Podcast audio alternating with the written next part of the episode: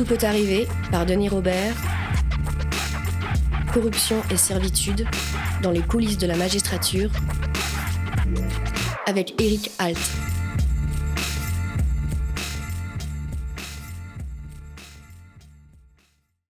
Euh, Eric Alt, bonjour et bienvenue au sauna, au sauna du média, puisqu'il fait 60 degrés, non, combien il fait 30 degrés ici, on a tombé la veste. Je suis ravi de vous recevoir.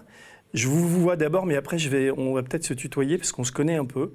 Je t'ai pas mal croisé dans la vie, mais on n'a jamais vraiment eu de conversation tous les deux. Mais euh, je sais qu'Anticor m'avait remis un prix. euh, Absolument, a... un donc, prix épique, voilà. les premiers. Donc je t'invite à ce titre-là, au titre de, de vice-président d'Anticor, de fondateur d'Anticor, au titre de militant du syndicat de la magistrature.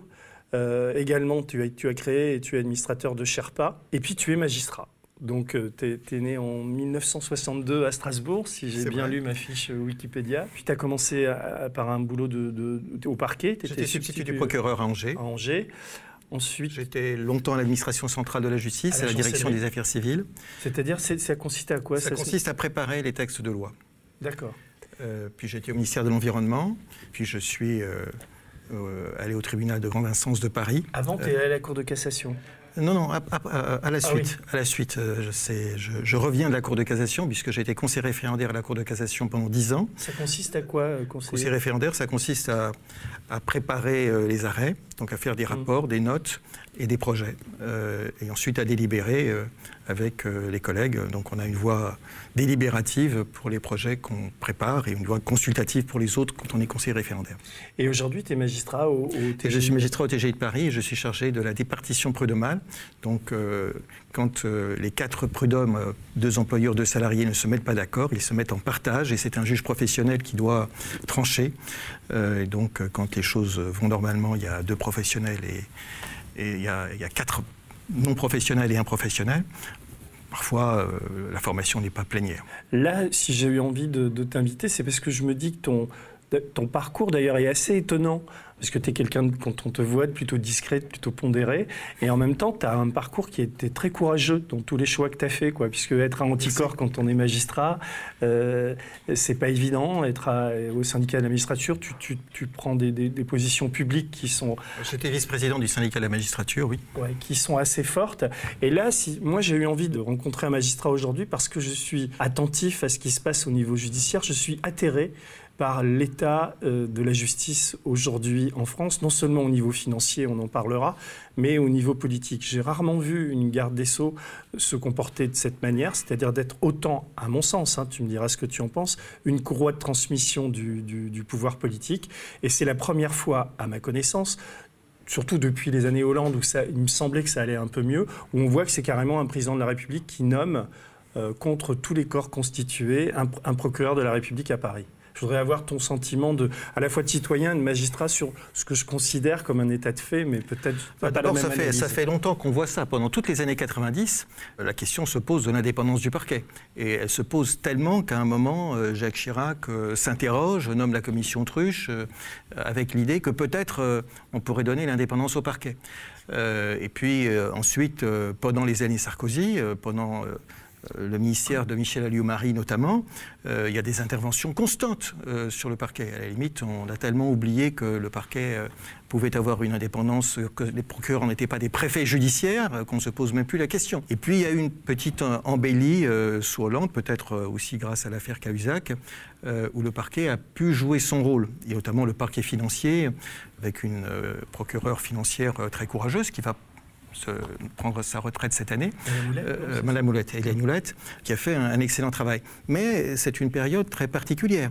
Le statut du parquet euh, n'a pas changé. Il était question d'une réforme constitutionnelle euh, en 2013. Euh, il y a eu un projet assez modeste, mais enfin quand même un projet pour améliorer les conditions dans lesquelles le parquet, les procureurs seraient nommés. ce projet a été abandonné sans que le pouvoir politique euh, n'agisse beaucoup pour qu'il soit adopté, alors qu'on était peu de temps après l'affaire Cahuzac. Et aujourd'hui, alors? Eh bien, aujourd'hui, ben, on revient un petit peu euh, avant Hollande, et donc à, cette vérité que le parquet a un statut qui permet l'intervention du pouvoir politique. Alors, parfois, parfois ça se voit plus que, plus que d'autres fois, mais euh, c'est vrai que le parquet dépend hiérarchiquement du garde des Sceaux, même si depuis 2013 il ne peut pas donner des ordres particuliers dans les affaires, au moins en théorie. Le parquet dépend hiérarchiquement du garde des Sceaux, et donc il y aura toujours au moins un soupçon euh, sur l'action du parquet dans les affaires sensibles. Avant, avant, de parler du parquet, je, veux parler de la garde des Sceaux. Enfin, de Mme Belloubet, je n'ai jamais entendu ou lu quelque chose euh, d'elle euh, qui montre une quelconque indépendance. Quoi. Elle est vraiment la voix de la Macronie. Quoi. Et, plus le ministre est solidaire du gouvernement. Oui, d'accord, mais, mais c'est carrément, on a l'impression que dans les affaires de terrorisme, dans les affaires de gilets jaunes, pour prendre que ces deux cas-là, que c'est le ministère de l'Intérieur qui, qui, fait le boulot. Quoi. Il n'y a pas, il y a pas une, feuille de papier à cigarette entre l'intérieur et la chancellerie. C'est euh, les, les, magistrats qui sont indépendants. Euh, pour ce qui est du garde des Sceaux, il est toujours dans une position un peu délicate. Alors quand on est une, grande figure de la vie politique comme Christiane Taubira, on peut un peu résister. Mais euh, souvent, les gardes des Sceaux sont dans une position délicate et doivent chercher des appuis pour euh, effectivement exister et permettre à la justice euh, de jouer son rôle. Parce que derrière tout cela, derrière tout ce qu'on parle, la question c'est quelle justice pour notre pays avec une institution qui porte le nom d'une valeur et un, écart entre l'institution et, les valeurs qu'elle représente. Euh, et quelle place pour le droit dans notre pays. Euh, et derrière tout cela, euh, ces questions, effectivement, sont posées avec plus ou moins d'acuité. là, tu n'as pas ce sentiment, alors que tu ne partages pas mon... Si, j'ai vu Madame Belloubet, alors elle est bienvenue dans les tribunaux pour euh, se rendre compte de la façon dont la justice fonctionne et des problèmes euh, de moyens de la justice notamment. C'est vrai qu'on ne s'attendait pas forcément à la voir euh, au moment où les Gilets jaunes étaient déférés pour appuyer le parquet et, et dire vous faites très bien. Bon, c'est. Euh, ben là, on a, on a, le sentiment que c'est de l'abattage. Quoi. Les magistrats sont réquisitionnés les week-ends. Il y a des gardes à vue qui durent, qui, qui, durent 48 heures. On a même poursuivi des personnes. Ça ressemble à un gag, mais tu me diras si c'est vrai ou faux, parce qu'ils avaient un, badge euh, gilet jaune sur un, sur un pull ou un truc comme ça. C'est, ça prend des proportions invraisemblables. Il y a un écart très important par rapport au rôle constitutionnel des magistrats. Les magistrats, y compris les magistrats du parquet, doivent défendre les libertés individuelles évidemment faire l'équilibre entre les libertés individuelles et les atteintes euh, aux droits. Ils doivent quand même défendre les libertés individuelles et la pratique. Et c'est vrai que ce qui s'est passé euh, avec les Gilets jaunes pose problème. D'ailleurs, euh, le syndicat de la magistrature a communiqué lorsque est, devenue publique la circulaire interne où le procureur disait que certains Gilets jaunes pouvaient même si l'enquête ne nécessitait pas continuer à être détenu. Donc euh, cette circulaire interne pose beaucoup de problèmes. Le communiqué du syndicat de la magistrature euh, a été assez bien ressenti, euh, parce que je pense qu'il y a aussi, par les magistrats, y compris les magistrats du parquet, parce que les magistrats du parquet, je dire, ont quand même une idée généralement assez haute de leur fonction. Et, l'idée de servir un petit peu comme ça de, courroie de transmission, de se livrer à ce genre d'exercice ne leur plaît pas du tout. Mais est-ce que toi qui es au travail tous les jours au TGI et qui, qui est en contact avec des tas de magistrats, est-ce que tu sens une colère monter Est-ce que tu sens une rancœur? Est-ce que tu sens qu'il y a un climat particulier en ce moment où, tout passe, où les gens se disent d'une manière un peu blasée Il y a toujours eu euh, dans la magistrature euh, une sorte de, d'amertume au regard de la place de la justice euh, dans notre pays, de la place du droit dans notre pays et de la faiblesse des moyens. Ça, euh, c'est constant. C'est vrai que ces événements particuliers n'ont pas amélioré les choses. Mais il est vrai aussi qu'il y a une réforme de la justice qui n'est pas extraordinairement claire, fait 109 articles, 99 pages au journal officiel, même les juristes ont de la difficulté pour le lire. Euh, tous n'approuvent pas euh, la fusion du tribunal de grande instance avec le tribunal d'instance. Donc tout cela fait qu'il y a une amertume, et je ne sens pas qu'elle monte particulièrement. Bon, il y a une, forte amertume. Elle s'est traduite d'ailleurs par des manifestations l'année dernière, mais c'était des manifestations très cadrées, donc on n'en a pas beaucoup parlé. Mais enfin, quand on trouve 10 000 magistrats et avocats dans la rue pour protester contre un projet qui allait devenir cette loi de programmation, on peut quand même se poser la question Euh, oui, ça s'est essoufflé assez vite, enfin, me semble-t-il, mais peut-être. Bah, disons, les magistrats ne peuvent rien faire eux-mêmes, si ce n'est lancer l'alerte. Euh, et ensuite, euh, les justiciables euh, tirent les conséquences. Mais la question qui se pose dans les tribunaux est comparable à celle qui se pose d'une autre façon dans les hôpitaux, d'une autre façon dans les universités, d'une autre façon dans les écoles. À ceci près que, pour reprendre l'exemple des Gilets jaunes, moi je suis allé au tribunal, j'ai assisté rapidement à, des audiences, j'avais l'impression d'être à une, séance d'abattage. C'est-à-dire que comment, comment ça se passe d'ailleurs les, les, magistrats qui président et qui décident de, comme ça de faire défiler des gilets jaunes ce ne sont pas les magistrats du siège qui décident, ce sont les magistrats du parquet. Euh, il y a quand même des présidents de, de, tribunaux qui, généralement, il, y a toujours, il y a toujours deux audiences. Alors d'abord, il, y a toujours des audiences de comparution immédiate. L'audience de comparution immédiate, ce n'est pas la meilleure façon d'administrer la loi pénale. Enfin, c'est ce qui s'est euh, pratiqué. C'est c'est ce qui s'est pratiqué, euh, alors, ce qui se pratique toujours, c'est ce qui s'est pratiqué particulièrement avec les Gilets jaunes, euh, puisque les audiences ont été démultipliées. Est-ce que euh, les magistrats qui ont présidé à ces séances, ou les, assesseurs pour certains, est-ce qu'ils étaient volontaires ou est-ce qu'on leur a imposé Il y a d'abord les juges naturels qui ont dans leur charge la, 23, la 23e chambre avec des permanences qui sont réglées. Et, lorsque les audiences sont démultipliées par deux ou trois, effectivement, il y a un recours au, volontariat. Mais euh, ce ne sont pas forcément euh, des magistrats répressifs qui se portent volontaires. Euh, je dirais d'ailleurs, les résultats des audiences sont très contrastés. Hum. Effectivement, le parquet veut, je veux dire, audiencer le maximum. Euh, dans les limites raisonnables quand même, mais le maximum. Mais toutes les euh, affaires n'ont pas donné lieu à des condamnations. Les condamnations n'ont pas toujours été des condamnations à des peines de prison ferme. Et parfois. enfin, je veux dire, il y, a, quand même eu des, situations. mais je crois que. Une grande injustice, enfin. Je, Mais je crois globalement quand même que les magistrats du siège, généralement, n'oublient pas quand même que la magistrature a aussi en charge la protection des libertés individuelles, même si dans certains cas, euh, le spectacle qui est donné pouvait être euh, assez consternant. Mais le spectacle de la comparution médiate est toujours assez consternant. Il faut bien l'avouer. Parce que là, c'était le droit de manifester avant tout. Quoi. Il n'y a pas eu de. Et il n'y a jamais de preuves. c'est toujours la parole d'un policier contre celle d'un manifestant.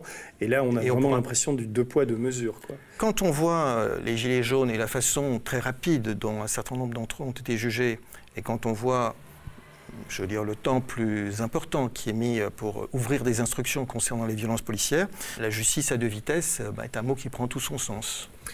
On en est au Gilet jaune. Je voudrais t'interroger sur euh, ce que je considère comme étant une affaire d'ampleur, même si les médias en parlent peu.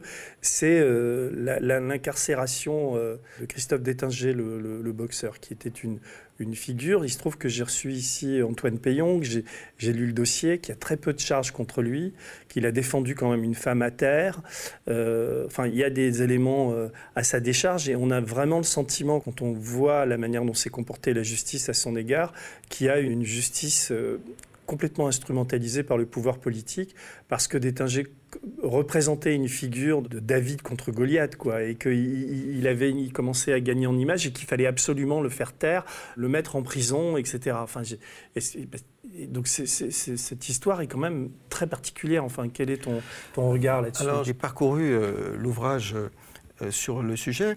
Je pense euh, que dans ce type d'affaires, il aurait été bien mieux d'ouvrir une instruction, de saisir un juge d'instruction qui aurait pu voir l'ensemble de ce qui lui était reproché du début à la fin euh, et de voir aussi son comportement du début à la fin. Là, le parti a été pris de la comparution immédiate et la comparution immédiate, la formation n'a pas souhaité renvoyer devant une juridiction d'instruction. Je pense que compte tenu de la pression sur les magistrats, même s'ils sont indépendants, ils vivent dans un environnement et, le parquet prend des réquisitions et la police est, est là présente de façon diverse. Et donc compte tenu de cette pression, l'idée de ne pas le mettre en prison mais en semi-liberté, je reconnais que c'est une contrainte forte mm. que la semi-liberté, puisque on, dort, on, dort en prison et, on ne peut pas, en plus, on, rend son expression très difficile. Et je pense que la semi-liberté était la moins mauvaise situation que la moins mauvaise décision que pouvait prendre la formation de jugement à ce moment-là. D'ailleurs, je remarque, je remarque que les partis n'ont pas fait appel. Ni le parquet, euh, ni euh, Détinger n'ont fait appel. Donc, euh, c'était résigné peut-être à, Il négocie, c'est la carotte et le bâton. Quoi. Il ne peut pas s'exprimer. Euh, euh, il essaie d'avoir son bracelet électronique. Je ne sais pas si je crois qu'il l'a obtenu. il pourrait effectivement l'avoir, donc ça lui éviterait de, il y a, ça lui éviterait de, mesures. Il y a des images qui, des images très spectaculaires. Elles sont très spectaculaires, mais il le dit lui-même quand, quand il, il, a vu la peur dans les yeux du policier. Il, il, a tapé contre un bouclier. Le flic est tombé, mais c'est pas. On n'entre pas dans le détail du dossier, mais ce que je remarque, c'est qu'effectivement euh, il n'a pas été jugé pour être placé totalement en détention, ce qui aurait vraiment posé problème. Il a été mis en semi-liberté et pour avoir un, bracelet électronique. Euh, mais euh, la question est de savoir comment seront jugés les policiers, puisque maintenant on va commencer à juger ceux qui ont est-ce que le, syndicat de la magistrature, là je parle du syndicat, est-ce que quand il y a ce type d'affaires ou d'autres, vous avez une liberté de parole? Est-ce que vous pouvez vous exprimer ou est-ce que c'est compliqué de, traiter d'un dossier il, nous arrive, il nous arrive euh, au syndicat de la magistrature de critiquer des dossiers. Dire, euh, nous sommes, le euh, syndicat de la magistrature est une instance critique, et y compris critique de l'intérieur. Et par exemple, je rappelais tout à l'heure sur la circulaire euh, du parquet concernant le traitement général des Gilets jaunes. Nous avons publié cette circulaire, nous avons critiqué cette circulaire, nous avons dit que cette circulaire n'était pas conforme à la déontologie des magistrats, y compris à la déontologie des magistrats du parquet. Euh, nous avons dit euh, le procureur de Paris est le maillon faible dans la protection des libertés. Ça, nous l'avons dit syndicalement. Maintenant, c'est beaucoup plus euh, difficile, c'est possible, on l'a fait dans certains cas, mais c'est beaucoup plus difficile de dire, dans une affaire comme celle de Détinger, euh, la justice euh, aurait pu passer différemment. Donc on n'a pas le dossier, donc on observe ce qu'ont fait les collègues. C'est vrai, on aurait sans doute pensé qu'une instruction était meilleure, mais je veux dire, pas notre rôle non plus de juger après le jugement. Et sur ce traitement euh, des Gilets jaunes, est-ce que l'autre syndicat, l'USM, a, réagi aussi? Est-ce que ça suscite un émoi dans l'ensemble de la magistrature ou est-ce que c'est cantonné au, syndicat de la magistrature dont on, sait qu'il a l'étiquette d'être un syndicat plutôt à gauche. Oui, mais je, pense que euh, euh, la montée, l'explosion des statistiques ne plaît pas non plus à l'autre syndicat. Alors, il se il s'inquiète surtout des questions de moyens. Et c'est vrai que derrière les questions de moyens, il y a aussi la façon dont le justiciable est jugé. Que certaines audiences ont duré jusqu'à 4 heures du matin. Et ça, ça ne plaît à personne et, et pas non plus au syndicat majoritaire. C'est quoi la proportion d'ailleurs entre vous et eux Eh bien, euh, deux tiers euh, pour euh, l'USM et, un tiers, un petit tiers pour l'ESM avec quelques pourcents pour. vous vous stagnez un peu, ça monte. comment ça se passe syndicalement? Ben, Syndicalement, ben, on verra puisque les élections à la commission d'avancement sont prévues pour le mois de juin. donc les élections à la commission d'avancement déterminent la représentativité des syndicats. Euh, donc je suis, je suis assez euh, optimiste. Au syndicat de la magistrature, euh, c'est toujours un, millier d'adhérents sur une magistrature de 8000 membres. Je voulais savoir ce que, si au syndicat de la magistrature, ou toi à titre personnel, ce que tu as pensé de la nomination par Emmanuel Macron de Rémi Hetz, le nouveau procureur de la République de Paris? Ah, disons, le pouvoir intervient toujours d'une façon ou d'une autre dans la nomination des procureurs. Alors, parfois, euh, on a vu sous Nicolas Sarkozy euh, que l'avis du Conseil supérieur de la magistrature euh, n'était pas suivi. D'ailleurs, si Courroy a été procureur de Nanterre, c'est parce qu'à un moment, l'avis du Conseil supérieur de la magistrature n'était pas suivi, parce que le garde des Sceaux peut ne pas suivre l'avis du Conseil supérieur de la magistrature hein, en matière de nomination du parquet. Là, pour euh, la nomination euh, de Remy Heitz, euh, ça s'est vu un peu plus parce que les convenances n'ont pas été respectées. Je crois mais qu'il y a sept autres candidats. Voilà, donc alors c'est sûr qu'il est, qu'ils étaient tous d'excellente qualité, mais le Premier ministre a dit un procureur, surtout un procureur de Paris, doit être à l'aise et en ligne avec le pouvoir. Donc, euh, après avoir dit cela, le Premier ministre a, tout dit. Et ça pose la question, euh, ça pose la question fondamentale du statut du parquet, subsidiairement du statut des officiers de police judiciaire. Comment est-ce que tu, euh, euh, tu analyses Là, c'est dans l'actualité récente, Rémi Hetz a dit qu'il qu'il avait vu toutes les affaires qui concernaient les policiers et qu'il y aurait 7 ou 8 policiers qui seraient poursuivis. J'ai trouvé ça très, très étonnant comme J'ai pas entendu 7 ou 8. J'ai entendu que les dossiers euh, allaient être déférés devant. enfin, les dossiers allaient être saisis. On va saisir un juge d'instruction de ces dossiers.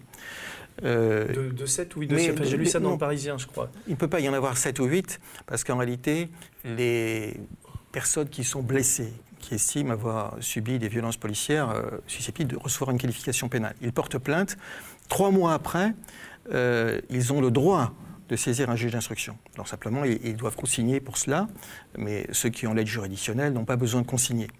Donc le parquet ne peut pas empêcher cette saisie du juge d'instruction.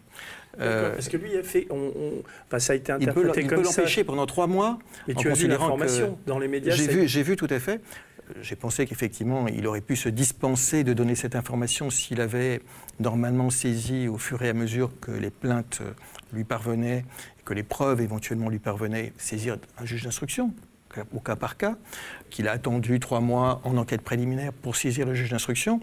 Euh, et donc aujourd'hui, il communique. Je dis, à la limite, tant mieux, parce que euh, c'est vrai qu'à un certain moment, on pouvait vraiment se poser la question de savoir si la justice était à la hauteur. Donc, elle sera un petit peu en retard, mais quand même à la hauteur, on peut l'espérer, sur ces dossiers, et il n'y en aura pas que 6 ou 7. Euh, il y a plus de 500 personnes qui sont concernées. Euh, il y a une bonne centaine de, dossiers euh, pour lesquels l'enquête est aujourd'hui terminée. donc il pourra y avoir effectivement des saisines du tribunal correctionnel.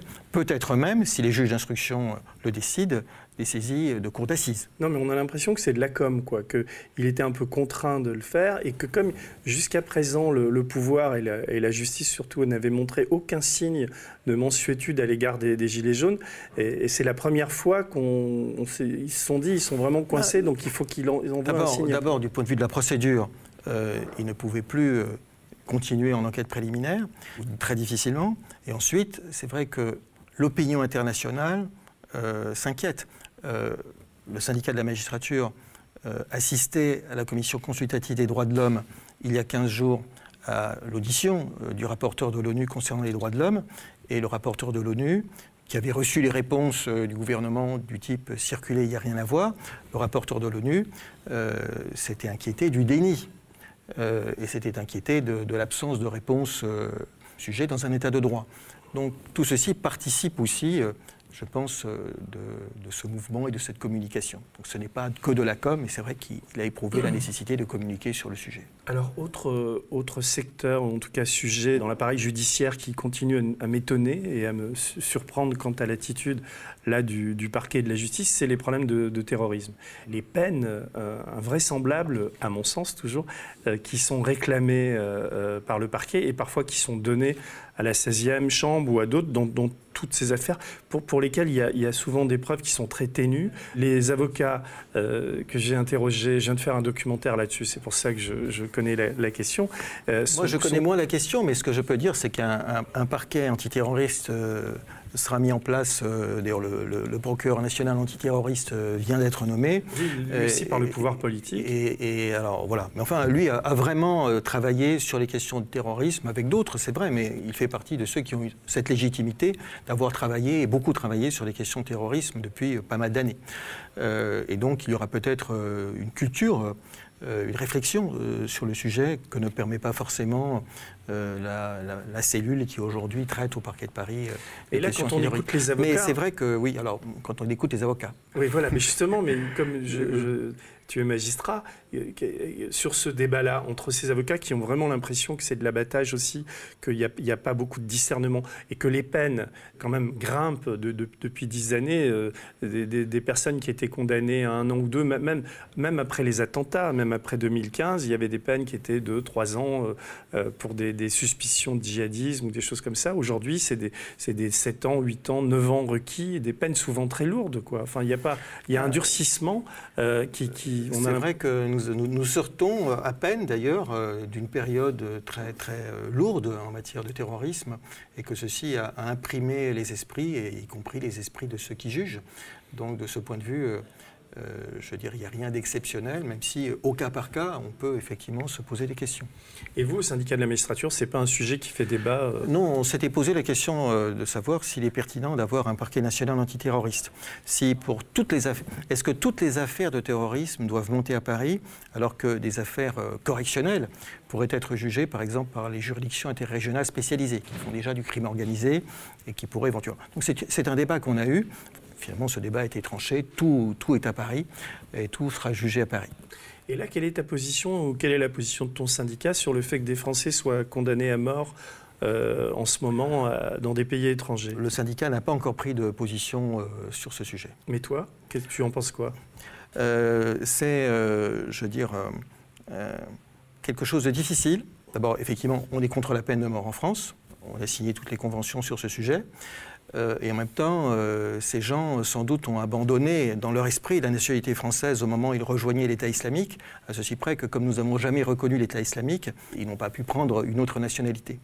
Et donc, qu'ils soient jugés sur le lieu de leur crime euh, ne me pose pas de problème essentiel, à cette nuance près que, effectivement, la peine de mort pose un vrai problème de principe. Et donc, comment on solutionne On les rapatrie ou pas? Non, on, on essaie par des voies diplomatiques de faire en sorte que la peine de mort prononcée ne soit pas exécutée.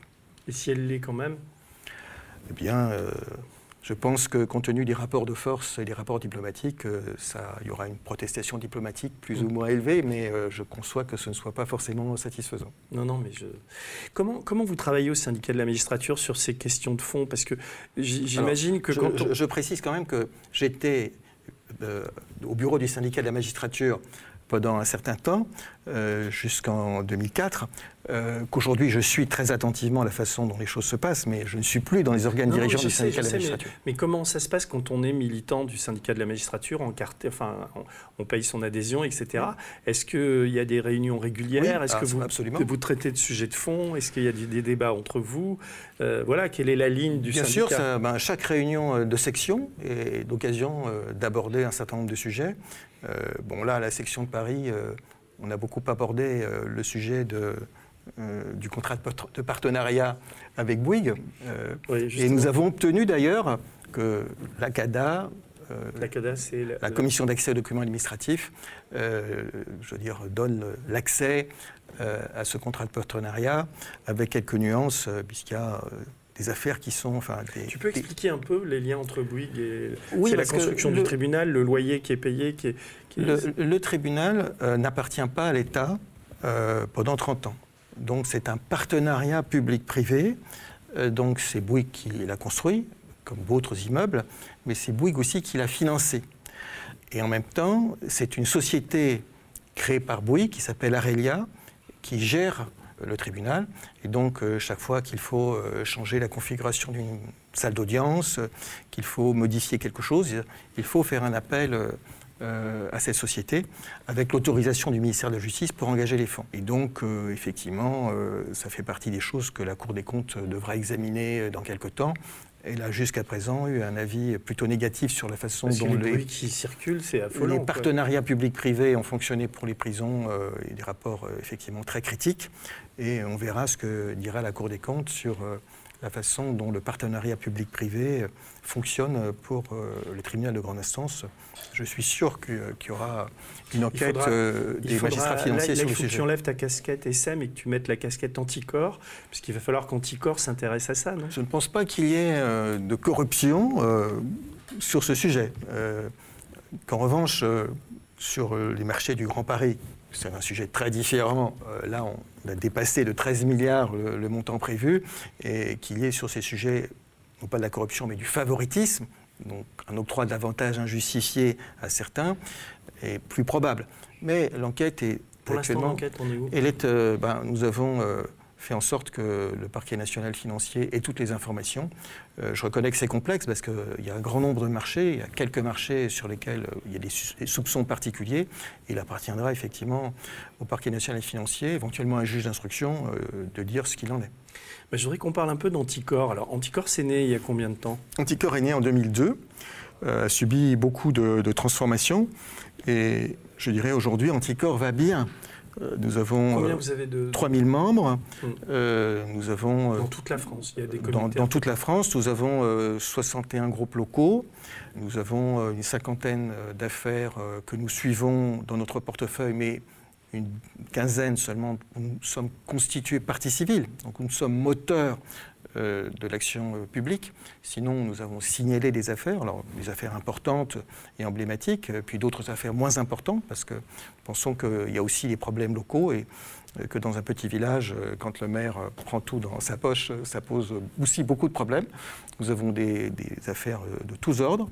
Et c'est ça, c'est l'avantage d'avoir des groupes locaux qui donnent l'alerte ou qui peuvent éventuellement soutenir des lanceurs d'alerte dans les régions. Nous avons effectivement parfois des affaires importantes, locales, comme les affaires corses euh, l'affaire de la fraude aux, primes agricoles corse est une affaire importante, qui à mon avis dépasse la Corse. Puis euh, nous avons euh, des universités qui se présentent comme des universités populaires, mais qui sont pour nous une occasion d'échanger avec des universitaires une fois par an. La prochaine aura lieu à Nantes et ce sont des moments importants. Nous avons la remise des prix éthiques anticorps et c'est un moment festif et, et toujours important euh, pour nous aussi. Euh, donc en réalité, la seule chose qui ne fonctionne pas très bien, mais ce n'est pas de notre fait, c'est la possibilité pour les autorités politiques et pour le législateur d'accepter notre plaidoyer. Parce que nous avons un certain nombre de propositions, pensons qui pourraient améliorer la situation, qui pourraient faire en sorte que la corruption soit au moins endiguée. Et aujourd'hui, euh, ben, ce plaidoyer n'est plus du tout pris en considération. La ministre de la Justice lorsqu'elle a réuni à l'occasion du grand débat les associations, a trouvé le moyen de n'accueillir euh, ni Anticor, ni Sherpa, ni même la Ligue des droits de l'homme. Alors, des associations très respectables ont été reçues, mais les associations trop critiques euh, n'étaient peut-être pas les bienvenues. Tout à l'heure, on parlait du, livre euh, de Juan Branco, que tu me disais que tu avais lu, Crépuscule. Il a une phrase qui met en exergue, qui dit, en parlant de, on va dire, de l'entourage d'Emmanuel Macron, des ministres, des, oligarques qui l'ont placé, selon Juan Branco, au pouvoir. Et il dit euh, ils ne sont pas corrompus, ils sont la corruption. Euh, avec le sous-entendu qui est qu'aujourd'hui, depuis que Macron, Emmanuel Macron est président, euh, il y a comme une, sorte de, un climat de, où on a l'impression que l'argent a pris le pouvoir sur, sur, sur, sur de nombreux choix et sur de nombreuses choses. Est-ce que tu as ce sentiment aussi? Est-ce qu'Anticorp, vous sentez monter des choses? Oui, le, problème est, la corruption systémique. Dire que jusqu'à présent, nous avions euh, des personnalités emblématiques euh, qui euh, étaient symboliques d'une certaine dérive, d'une certaine corruption, qu'on pouvait dénoncer, juger, en pensant que l'exemple de leur jugement aurait un intérêt. là, on a quelque chose de plus systémique. Mais je prends l'exemple très particulier du financement des partis politiques. Euh, jusqu'à présent, c'est vrai qu'on s'est intéressé sur euh, la façon dont on fraudait ce, financement parti politique, considérant que l'architecture était une architecture convenable, puisque effectivement on a une limitation dans les dons, on a une limitation, euh, on n'a pas la possibilité pour les personnes morales de, cotiser, etc. Mais Julia Cagé, que j'approuve totalement, nous dit que même si on respectait toutes ces règles, le système serait corruptif en lui-même, en ce sens que euh, seul un petit nombre euh, ne peut, cotiser au maximum des 7500 euros pour un parti. Parfois un couple, 7500 euros x 2 sur une campagne électorale qui dure deux ans, donc 7500 euros x 2 x 2, plus 4600 euros pour les candidats. Donc en réalité, un très petit nombre finance les candidats et particulièrement euh, les candidats de droite. Et donc, euh, évidemment, alors ce n'est pas de la corruption au sens euh, légal du terme, mais c'est une influence. Parce qu'elle pense, elle considère que, effectivement, quand il y a un, tout petit nombre, un premier cercle qui finance des candidats qui obtiennent le pouvoir, ces candidats sont d'une façon ou d'une autre redevables à leur financement. et donc voilà, on a un exemple de corruption systémique. Donc même si tout va bien, le système lui-même ne va pas. Euh, pour Aéroport de Paris, euh, Anticor s'est associé à la porte étroite, donc la possibilité de donner au Conseil constitutionnel un avis sur le sujet. Nous n'avons pas été suivis, c'est un autre sujet, mais nous avons fait cette porte étroite et lorsqu'on a... Tu peux expliquer La porte étroite, c'est, disons, nous ne sommes pas partis euh, au débat devant le Conseil constitutionnel sur un projet de loi c'est euh, entre euh, les, députés, les, les, parlementaires qui saisissent le Conseil constitutionnel et le gouvernement qui euh, soutient le projet de loi, ce qui pose un autre problème, mais c'est le gouvernement qui soutient le projet de loi. Donc nous ne sommes pas partis. En revanche, nous pouvons, comme tout un chacun, adresser au Conseil constitutionnel un avis. Alors là, on avait un avis qui était très travaillé, qui était signé par plusieurs associations, par un certain nombre de personnes, dont j'en faisais partie. Et je veux dire que lorsque j'ai réfléchi à ce sujet, je me suis vraiment posé la question de, l'irrationalité économique de ce choix consistant à privatiser Aéroport de Paris pour créer un fonds lui-même euh, destiné à financer des investissements de rupture. Après tout, Aéroport de Paris permet de recueillir pas mal d'argent et on aurait pu garder Aéroport de Paris dans le giron de l'État euh, en affectant les dividendes euh, d'Aéroport de Paris au financement d'investissements de rupture. Donc il y a une irrationalité économique. Alors peut-être y aura-t-il un, chapitre supplémentaire à, écrire pour les prédateurs euh, pour expliquer cette irrationalité économique. Et donc là, je dis, il n'y a pas de corruption structurelle, mais enfin, il y a quand même des choses qui ne sont pas normales. De même, nous avons à Anticor saisi le parquet, mais comme c'était euh, sur le chef de corruption, de détournement d'argent public par négligence euh, nous n'avons pas la possibilité de mettre en œuvre l'action publique. Nous sommes limités par euh, le Code de procédure pénale à un certain nombre d'infractions. Enfin, nous avons saisi le parquet de cette information concernant la vente euh, des, actions d'Alstom, au moment où il était question d'une fusion entre Siemens et Alstom. L'État avait la possibilité de lever une option sur ces actions. C'est un peu compliqué, mais en gros, si l'État avait pris cette décision, ça aurait rapporté 350 millions. L'État a choisi de ne pas le faire. Pourquoi? Il y a là quelque chose qui nous échappe, mais on sent que même si euh, on ne peut pas caractériser, on ne peut pas qualifier juridiquement cela pour l'instant, il, y, a un vrai problème et que ça pourrait, le cas échéant, si on enquêtait au fond, peut-être recevoir la qualification pénale dont je parlais à l'instant, détournement de fonds publics par négligence. J'ai un autre exemple euh, que, je trouve c'est encore un flagrant délit on va dire, d'absence de courage politique. Euh, pour le moins, c'est euh, dans l'affaire Kerviel l'implication de la Société Générale. On a vu que la, Cour d'appel avait, responsabilisé la Société Générale euh, et qu'il y avait une dette fiscale en gros de 2,2 milliards, ce qui n'est quand même pas rien, euh, avec des directives. On a reçu ici Christian Ecker qui nous l'a expliqué, et ça fait plus de deux ans maintenant et il ne se passe rien. Est-ce que vous, au syndicat de la magistrature ou à Anticor, ou, enfin, vous avez des informations là-dessus Pourquoi silence? Pourquoi cette absence de toute action alors que c'est de l'argent public? Euh, Bien, à Anticor, euh, nous avons euh, interpellé l'année dernière M. Darmanin pour lui demander un peu de transparence sur le sujet. il nous a opposé le secret bancaire. Pour l'instant, je crois qu'il y, a un écologiste un peu spécialiste du sujet qui, essaye de faire en sorte. Qui, euh, Grenoble? Voilà, mais, mais effectivement, il y a là quelque chose qui n'est pas satisfaisant on ne va pas au fond des choses, alors qu'on pourrait y aller. Et c'est vrai aussi euh, que le parquet financier est aujourd'hui saturé. Il y a un référé de la Cour des comptes euh, au début du, mois précédent, au début avril, référé de la Cour des comptes, euh, qui dit les juridictions interrégionales spécialisées qui traitent à la fois des affaires financières et du crime organisé sont saturées. Le parquet financier est saturé. La moyenne des affaires qu'ils ont calculées sur un échantillon significatif dans la Cour d'appel de Versailles, qui comprend notamment Nanterre, où il y a beaucoup d'affaires financières, c'est 600, c'est 6 ans.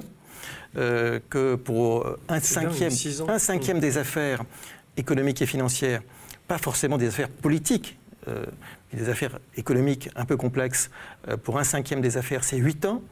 on a eu un rapport de l'Assemblée nationale d'évaluation des politiques publiques euh, sur la façon dont on luttait contre la délinquance financière, euh, qui dit euh, on est dans une situation qui est vraiment problématique. On a une segmentation des services, on a une insuffisance de moyens. Donc à la fois, a une insuffisance de moyens concernant la justice, mais on a aussi une grande insuffisance des moyens pour lutter contre la délinquance économique et financière. Et donc, si on ne va pas au fond des choses, ça s'explique aussi parfois par des priorités. Il y a des affaires où effectivement il faut investir plus euh, d'énergie euh, que d'autres.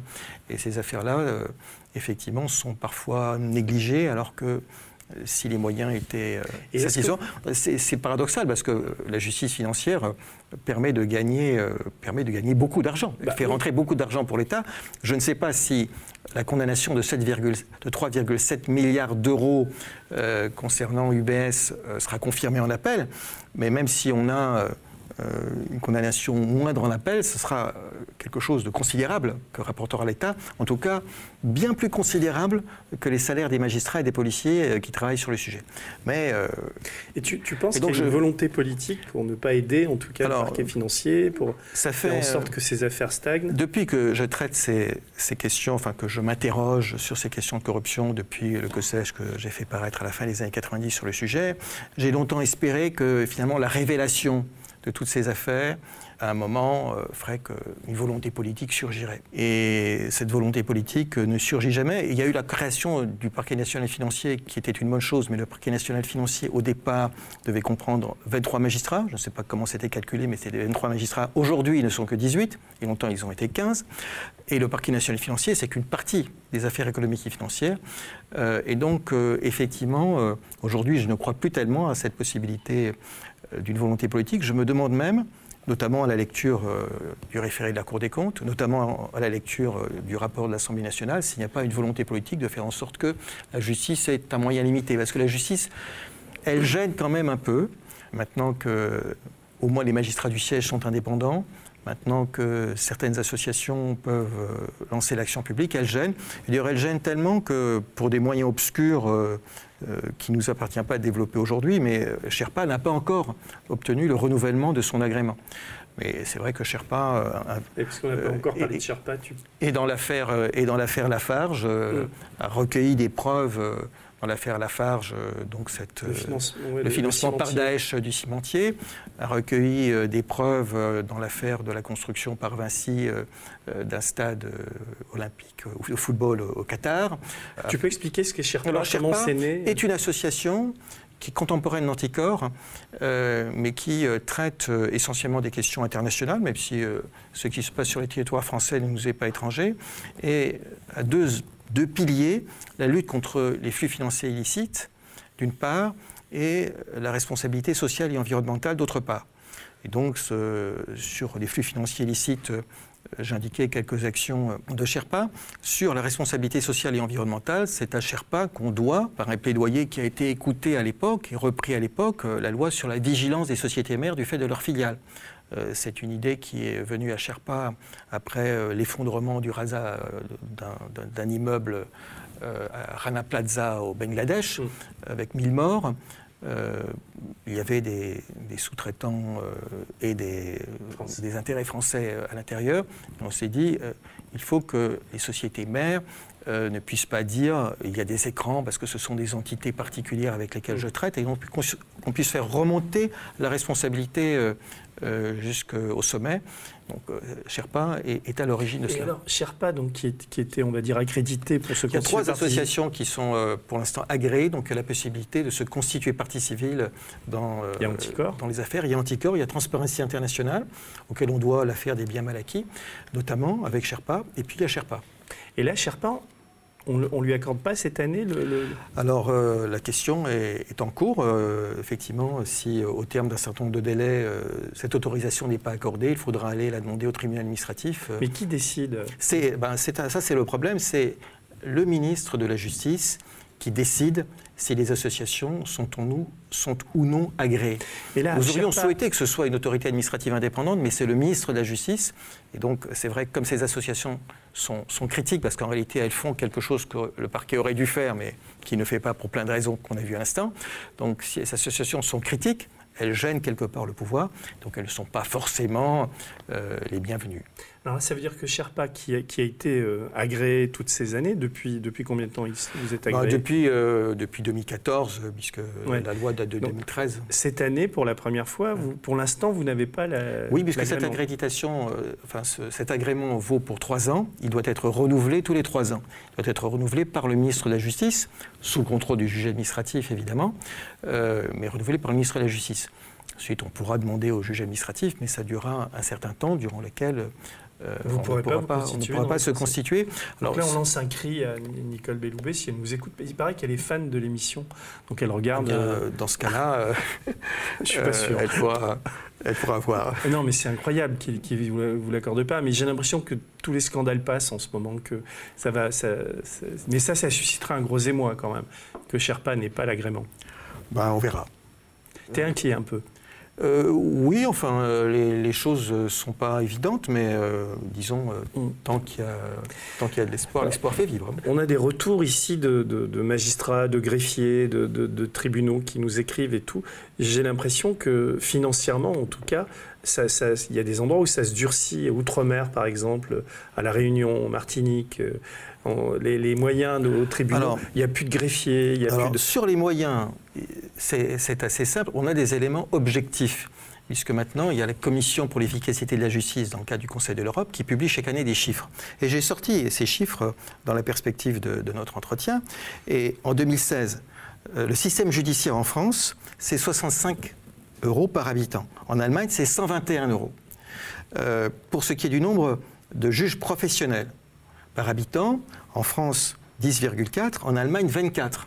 Ils ne font pas tout à fait le même travail, mais ils sont 24 en français. Et pour les procureurs, on pourra dire les procureurs en France sont très efficaces, mais il y a 3 procureurs pour 100 000 habitants, alors qu'en Allemagne, il y a 7 procureurs pour 100 000 habitants.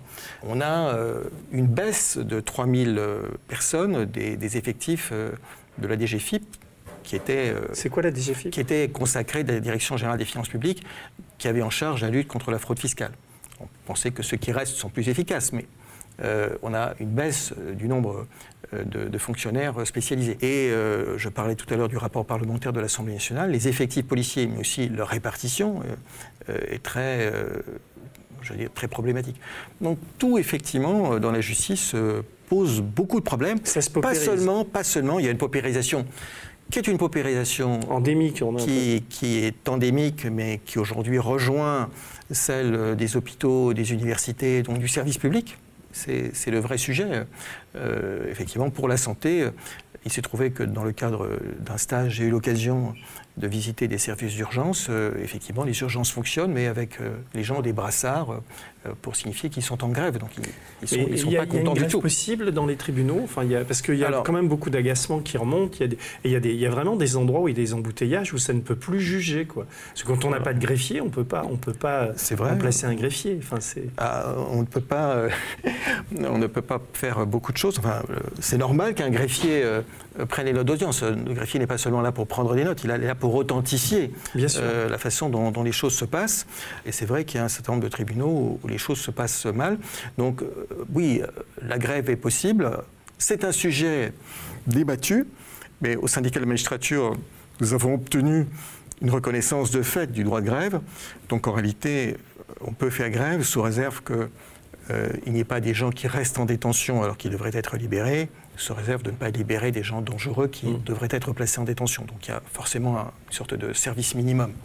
Euh, sinon, la grève est possible, mais ensuite, euh, encore faut-il que la grève soit entendue. Euh, je me souviens de la grève de la SNCF sur la privatisation. voilà une grève qui était relativement dure, qui a duré un certain temps, qui n'a pas été entendue. Et donc, si aujourd'hui on ne fait pas grève, c'est parce que Bon, c'est pas parce que nous sommes heureux, euh, c'est parce que nous avons des raisons de penser que pas plus que les autres, euh, nous serons entendus. Parce qu'en réalité, le sujet n'est pas d'obtenir un rapport de force ponctuel, le sujet, c'est l'architecture des pouvoirs. Et c'est la raison pour laquelle, effectivement, à Anticor, on se préoccupe beaucoup de la prochaine réforme de la Constitution. C'est la raison pour laquelle, à Anticor, nous avons, pour des raisons propres à l'association, rejoint euh, un certain nombre qui aujourd'hui défendent le, le tu référendum d'initiative cette réforme de la Constitution Quels sont les, quels sont les, comment dire, les, ce que cherche le pouvoir en, la réformant et tes inquiétudes ou les inquiétudes d'Anticor là-dessus? Alors, euh, les, inquiétudes, ce que cherche le pouvoir, c'est lui qui le dira. Euh, L'interprétation que tu en fais, alors, tu pour l'instant, c'est un sujet compliqué, donc c'est un sujet compliqué. De synthétiser. Euh, bon, pour l'instant, on n'a pas encore l'intégralité du sujet. On peut raisonnablement espérer qu'il y ait un consensus sur euh, la suppression de la Cour de justice de la République, euh, qui juge les ministres, qui est un privilège de juridiction, qui est archaïque. Euh, il est question de réduire le nombre des députés, ce qui est plus problématique, mais qui ne pose pas de questions en matière de corruption. Et puis, les inquiétudes d'Anticor, c'est qu'en réalité, par exemple, la réforme constitutionnelle concernant la justice, et notamment cette réforme constitutionnelle sur euh, la nomination des procureurs de la République, euh, qui fait l'objet d'un projet qui a été déposé en 2013, cette réforme euh, passe à la trappe, qu'on ne parle pas de cela. et par exemple, le référendum, c'est un sujet. Dire, nous ne faisons pas beaucoup, énormément d'illusions sur le référendum contre la privatisation des aéroports de Paris, enfin plus exactement pour déclarer Aéroport de Paris service public national. Mais c'est un enjeu. Je veux dire, il y aura peut-être euh, suffisamment de monde qui se mobilisera là-dessus. C'est quoi l'échéance de, de, cette. Alors, euh, d'abord, il faut que le gouvernement ouvre, euh, prenne une décision pour ouvrir le recueil des signatures. Après quoi, il y a six mois pour le recueil des signatures. S'il y a 4,6 millions de signatures réunies, euh, il y a la possibilité, enfin le devoir en principe pour euh, les assemblées de se prononcer. C'est seulement si les assemblées ne se prononcent pas euh, qu'un référendum aura lieu sur la question du service public national que constitue Aéroport de Paris. Donc on a un sujet qui est, enfin je dire, une façon de recourir au référendum d'initiative citoyenne qui n'est absolument pas satisfaisante. puisque en réalité, jamais les citoyens n'ont la main même si euh, ce n'est pas insignifiant euh, qu'ils se réunissent à 4,6 millions éventuellement euh, sur le sujet. Et jamais les citoyens n'ont la main. Or, un certain nombre de sujets aujourd'hui ne peuvent passer que si les citoyens ont la main, parce qu'il n'y a pas d'équilibre des pouvoirs. Dire, il n'y a pas d'architecture des pouvoirs qui permettent un équilibre. Mm. On part d'un gouvernement très faible au début de la Ve République, quatrième République un gouvernement faible, donc on a un système majoritaire qui permet de stabiliser le gouvernement, puis on a l'élection du président de la République au suffrage universel qui fait qu'on a un gouvernement surpuissant, un exécutif surpuissant. Et un législatif, traditionnellement, d'ailleurs de l'époque gaulliste, on disait godillot. Euh, et donc, euh, comment faire en sorte qu'on sorte de cette impasse dans un contexte où un certain nombre ne souhaitent pas sortir de la Ve République? Comment faire en sorte qu'on équilibre les pouvoirs? Et une façon d'équilibrer les pouvoirs sans se substituer à la démocratie représentative et de dire euh, il faut donner euh, l'occasion aux citoyens de prendre l'initiative de référendum. C'est ce qui a été fait en Italie pour abroger les lois dites d'empêchement légitime qui permettaient à Berlusconi de ne pas déférer devant la justice.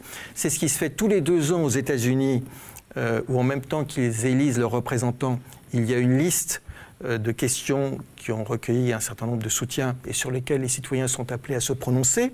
Donc ce n'est pas quelque chose de subversif, euh, pas du tout. Euh, c'est une façon normale de, dont la démocratie peut fonctionner. Je ne parle pas de la Suisse. On n'est pas en délibération permanente. ça peut être... Et actuellement, ça pose un problème, puisqu'Edouard Philippe était assez fâché de la façon dont les choses se présentaient pour l'aéroport de Paris. Et alors que le président de la République a promis d'élargir au moins le référendum local et le référendum d'initiative partagée, il est possible que cette proposition soit Personnellement, je serais assez favorable à un, référendum pour envoyer, euh, pour ouvrir une information sur, euh, sur Castaner et sur sa responsabilité dans les tirs policiers. C'est peut-être pas dans l'objet du référendum, mais euh, c'est un, une question plus, plus vaste. mais tu la trouves idiote, ma question? Non, elle est, je veux dire, elle se posera peut-être à, un moment, lorsque les juges d'instruction auront regardé euh, la façon dont un certain nombre de manifestations ont eu lieu, auront regardé les ordres donnés, euh, les directives données ou pas données. et là, la question pourra se poser au jour où nous parlons. c'est un peu difficile, d'autant plus que l'environnement n'est pas favorable à, ce type d'investigation. Monsieur Nunez, qui fanfaronne. J'ai vu qu'il n'exprimait pas de regret. Il ne regrette rien. C'est son problème. Euh, ensuite, il y aura effectivement peut-être des responsabilités. Euh, je veux dire, parfois, il y a un aléa judiciaire, euh, et cet aléa judiciaire, il vaut aussi pour ceux qui peuvent se voir imputer ce type de situation. Mais encore une fois, pour aujourd'hui, euh, l'environnement n'est pas vigilant, mais, mais... voilà. Mais c'est pas du tout une question, pas du tout une question idiote. Et peut-être qu'avec la suppression de la Cour de justice de la République, si jamais euh, il y avait un jugement, euh, ce jugement se ferait dans les conditions du droit commun. Il faut se constituer partie civile, aller au pénal. et pour, les ministres, pour l'instant, pour les ministres, il n'y a même pas de constitution de partie civile possible. Il faut convaincre le procureur général de la Cour de cassation de l'existence d'une infraction. Alors évidemment, une personne peut écrire au procureur général de la Cour de cassation euh, et je pense que ce serait plus crédible qu'un juge d'instruction, euh, après avoir conduit l'ensemble de ces investigations, euh, conclue à la possibilité ou la nécessité d'investiguer sur la responsabilité ministérielle et dans ce cas, il transmet son dossier au procureur général de la Cour de cassation. Il y a une, pour l'instant, il y a une commission spéciale à la Cour de cassation qui, qui instruit euh, ce genre d'affaires. Je voudrais savoir ce que le, magistrat et le, vice-président d'Anticor pensent des informations qui sont sorties la semaine dernière sur le fait que Nicolas Sarkozy, échapperait à un, procès dans ce qu'on dit, ce qu'on appelle les affaires Kadhafi. Euh, c'est un dossier qui est bien documenté par euh, Fabrice Arfi, mais une chose est l'investigation journalistique qui est très importante. C'en est une autre que l'investigation judiciaire. Euh, moi, je ne connais pas ce dossier, euh, mais c'est sûr que s'il n'y a pas de preuves suffisantes pour établir le lien, bon, il est mis en examen pour l'instant, mais cette mise en examen, je veux dire, ne préjudicie pas la présomption d'innocence. Et sur ce dossier, l'affaire pourrait se solder par un non-lieu. Mais encore une fois, je ne connais rien du dossier. J'ai juste euh, effectivement capté cette information qui est sortie la semaine dernière. Il y a une formidable bande dessinée qui est, je ne sais pas si tu en as entendu parler, de, ben, fait, Fabrice Arfi et d'autres, c'est plein de journalistes qui l'ont faite. Elle est accablante sur le, rôle de Sarkozy dans, dans tout ça. il y a des écoutes téléphoniques, il y a des, il y a des, il y a des charges qui sont très lourdes. Quoi. Donc euh, on, on, ne comprend pas, enfin le, le lecteur que je suis, rien que je connais un peu le dossier, j'ai lu les articles et tout, mais rien, la, lecture de cette BD, on se dit d'abord si, c'est faux, euh, pourquoi n'est-elle pas attaquée en diffamation?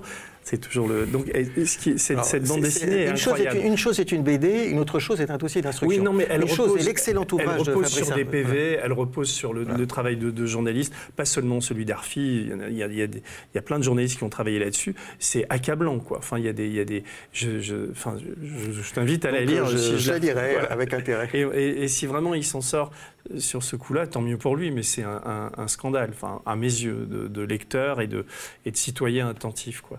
Il y a, il y a Romain l'affaire Big Bagnon, sur laquelle euh, il sera jugé. On espère.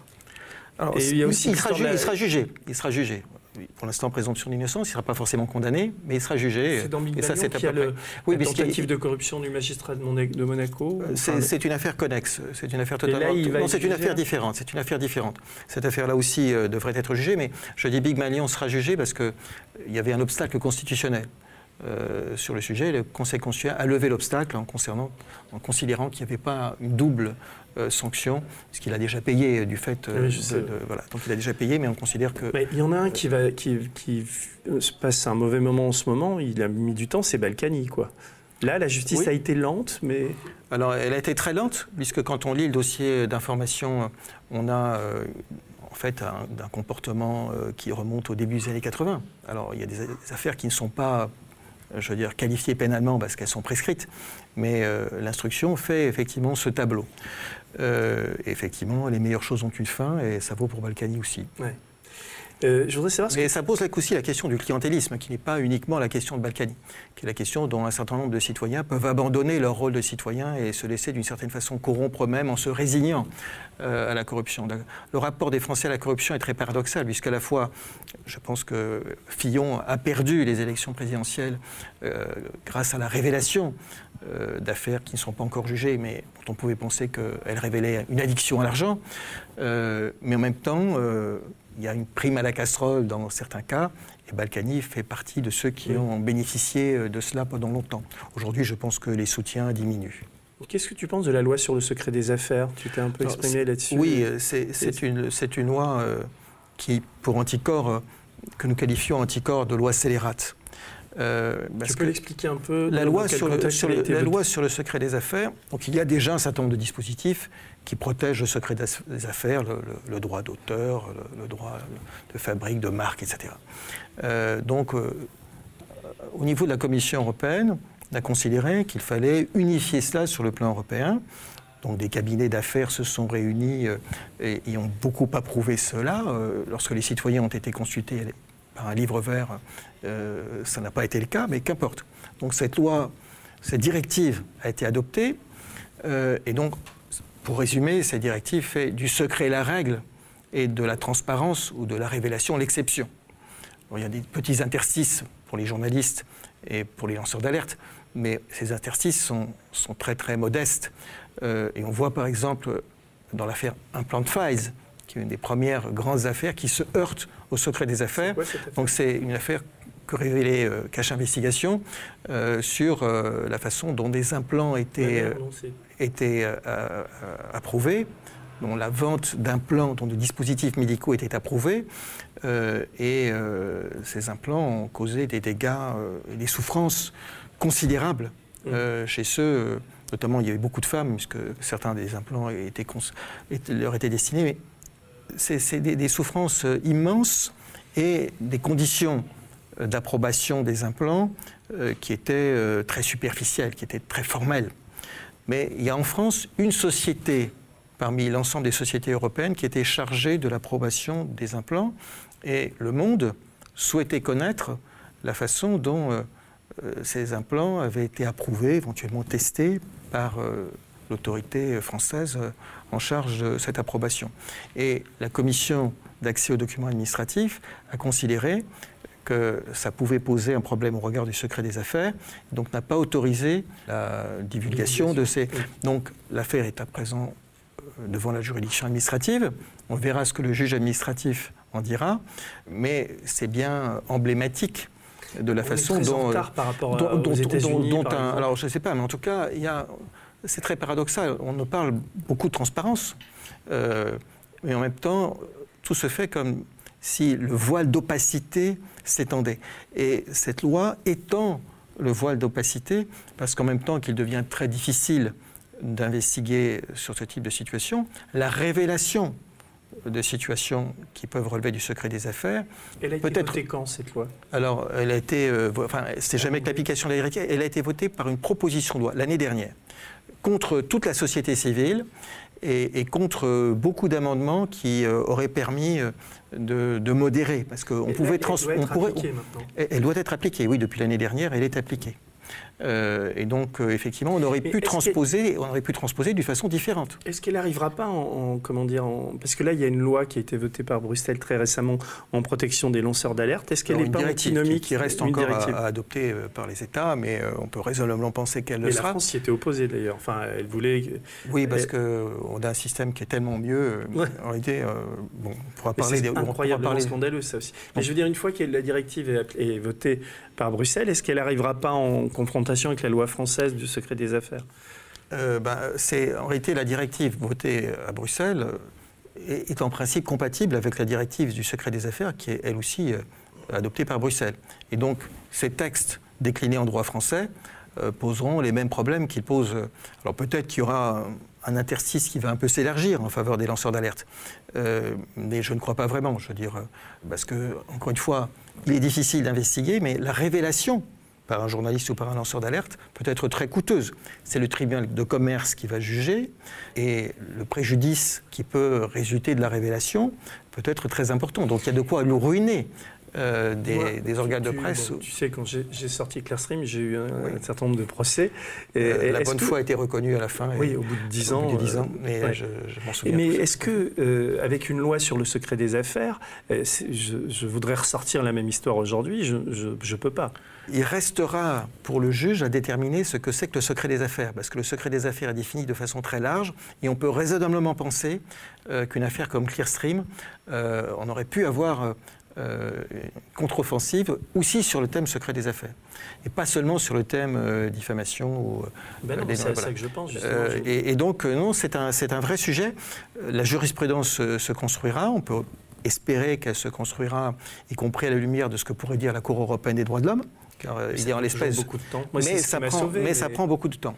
Euh, et c'est vrai que les tribunaux de commerce ne sont pas forcément formés sur les questions de liberté d'expression, euh, sur l'intérêt public qui peut résulter euh, dans une société démocratique de débattre de la mise en place de, de produits ou de, type, de fonctionnement du type de ce que tu as révélé. Je voudrais en finir là-dessus, parce que ça fait presque ça fait une heure qu'on parle, on ne se rend pas compte, mais je voudrais euh, te dire à quel point euh, comment dire, je suis pessimiste quand je t'entends dire ça, parce que quand je vois les, attaques ces derniers temps contre la presse, l'affaire Disclose, l'audition dans les affaires Benalla de, journalistes, foireuse à Mediapart. les perquisitions à Mediapart, etc., c'est du jamais vu quand même dans les, dans les annales. Et, j'ai l'impression qu'il y a une sorte d'aveuglement ou du pouvoir. Enfin, il continue comme si de rien n'était. C'est pour ça que je suis pessimiste, parce que que quand tu dis on peut construire une jurisprudence, on peut aller à la Cour européenne des droits de l'homme, certes, mais dans trois ans, dans tout ça prend du temps. et la situation est, très angoissante, non? La déclaration des droits de l'homme, qui fonde la République, dit la liberté d'expression est un des droits les plus précieux de l'homme. Et je pense que nous avons quand même ça dans, notre ADN quelque part. Donc c'est vrai, je vois bien la façon dont les choses se passent euh, et euh, la difficulté de, s'exprimer librement. Mais je pense, donc pessimisme euh, de la raison, mais optimisme de la volonté. Je pense que... Je crois même Macron, il pourrait dire ça, c'est un peu langue de bois, ça. Non, je, je, pense que... Alors, si ça ne te plaît pas, je rappelle Lucie Aubrac, Résister est un verbe qui se conjugue au présent. C'est ça que ça me plaît pas, c'est que. Euh, non, c'est Gramsci, c'est Gramsci qui l'a dit. Alors c'est vrai que Macron peut reprendre des choses de, des philosophes. c'est Gramsci. Euh, mais euh, voilà, donc c'est nous tous qui, faisons une partie de la démocratie. Euh, c'est nous tous qui avons une responsabilité. Alors certains euh, peuvent euh, s'exprimer, d'autres protestent, donc il peut y avoir des réactions par rapport à ça. Je ne pense pas qu'il y ait aujourd'hui de servitude volontaire. Quand j'ai vu les Gilets jaunes sortir, je me suis dit, ben, finalement, ils n'attendent pas le terme de 5 ans, ils expriment leur opinion, de la façon dont ils l'ont fait, et ils ne se résignent pas. Donc je pense que c'est cette résignation euh, qu'il n'est pas dans notre corpus politique. Et c'est grâce à ça, et aussi parce que nous avons des grands principes qui font de la République, que les choses ne sont pas tout à fait perdues. Mais c'est vrai qu'aujourd'hui, sans doute faut-il résister plus qu'autrefois, et peut-être faut-il lutter avec plus d'ardeur encore que nous l'avons fait euh, dans le passé. Là, en t'écoutant, je me dis, est-ce que tu n'as tu, pas envie de faire de la politique? Ça, ça te... Non, pour l'instant. C'est du syndicalisme tout le temps, mais oui, alors c'est du syndicalisme et c'est, ben, disons, l'action associative. Donc, Anticorps est une association transpartisane, donc on n'a pas euh, affilié à aucun parti politique et nous sommes financés que euh, par ceux qui, euh, nous font, qui, adhèrent ou qui nous font des dons. là aussi, c'est un, élément important d'indépendance. Si vous un procès, vous pouvez récupérer des dommages Oui, pour l'instant, on n'a pas récupéré énormément, mais on peut récupérer effectivement les dommages et intérêts. Mais Anticorps est d'une certaine façon politique. Anticorps montre euh, la voie à suivre, mais c'est en quelque sorte des règles d'hygiène politique, euh, comme des règles d'hygiène euh, pour la restauration. Donc ensuite, vous choisissez la cuisine italienne ou la cuisine chinoise. Donc Anticorps montre ce que pourraient être des bonnes règles d'hygiène démocratique, puis ensuite des gens choisissent la gauche et la droite et les partis qui... Et l'anticorps a son agrément, là, ça va? Et l'anticorps, pour l'instant, a son agrément. Pour combien de temps encore? Pour deux ans encore. Donc, on, a, deux ans de bonheur avec Anticorps. Merci. En attendant, en attendant les les agréments pour Sherpa. Euh, voilà. Donc, euh, et puis euh, ceux qui ont une indignation, ben, qu'ils se souviennent qu'on est toujours plus intelligent et plus fort à plusieurs que tout seul. Et donc ils peuvent nous rejoindre eux aussi. D'accord. Merci beaucoup Eric. De bonne, bonne soirée. Merci. Au revoir. Le média est indépendant des puissances financières et n'existe que grâce à vos dons. Soutenez-nous sur lemediatv.fr. Et pour ne rien rater de nos contenus, abonnez-vous à nos podcasts.